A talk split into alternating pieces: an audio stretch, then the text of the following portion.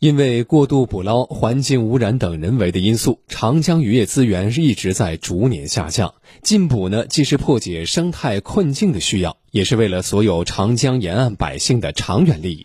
然而呢，有一群人不可避免要做出牺牲，这就是渔民。去年，我市已实现长江干流渔民的退捕工作。目前，他们的生活发生了哪些变化呢？这个西湖港以前是渔港，这港以前很繁华的，两岸基本上停满了好多渔船，呃，最多的时候要一两百条船。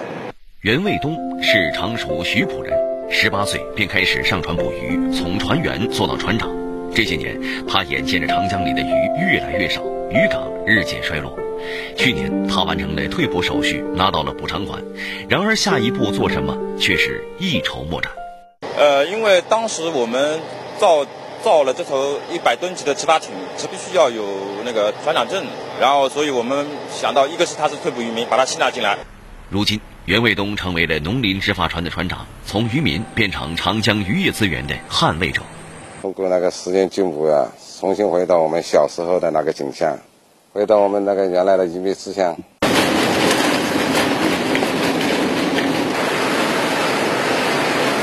郭正祥也是一位退捕渔民，学过机修的他，去年通过努力，在当地印染厂找到了一份修理工的岗位，目前月收入稳定在五千元左右。遗憾倒没有遗憾，我们反正是生在长江边上嘛，现在鱼鱼鱼的质量呢少了，慢慢的少了，等把这个鱼质量呢保护起来，然后今年呢让我们那个老百姓，个子孙后代呢能吃到新鲜的鱼。据了解，从2017年到2020年，全市退捕渔船达到5077艘，退捕渔民9839人。为此，各地通过培训就业、支持创业，帮助渔民完成从上岸人到上班人的转变，同时做好社保兜底保障的功能。目前，建档立卡渔民已有93%纳入社保，完成转产转业的达到71%。对，他们是原来是。以捕鱼为收入的嘛，现在基本上退捕了，其实也就失去了这个收入来源，属于为呃长江的生态文明建设做出了自己的贡献。呃，主要考虑一是要让渔民退得出，然后呃要要确保他们就是说确保他们能够稳定的进行退捕上岸。第二个呢要稳得住，让渔民呢都能够在退捕之后能够稳定的就业或者是稳定的生活，不能因退治不能因为退捕而致贫或者致困。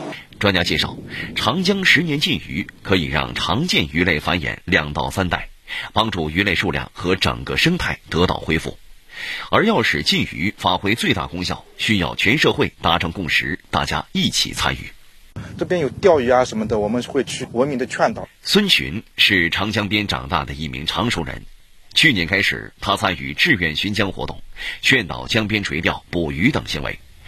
目前，他们这支志愿队伍已经扩大到五百多人。